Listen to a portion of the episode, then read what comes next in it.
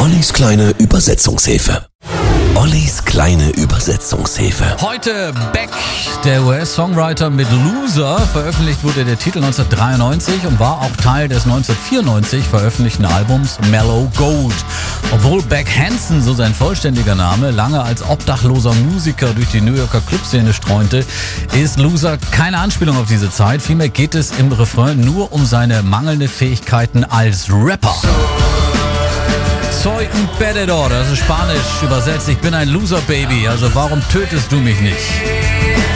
Zwei Fässer grober Schrott. Soy un perdedor, ich bin ein Loser Baby, also warum tötest du mich nicht?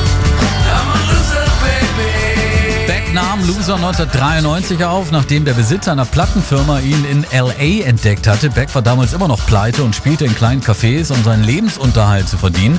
Immer wieder haben Fans dann versucht, einen tiefgründigeren Sinn in dem Text zu finden. Vergeblich. Beck selber bezeichnet den Inhalt als ziemlich sinnbefreit und nicht autobiografisch. Durch die Wiederholung im Fernsehen und das Koksen und weil der Tag durch das rührselige Zeug der Volkssänger einfach scheiße ist, erhängt er sich selbst mit einer Gitarrenseite. With the rerun shows and the cocaine nose job,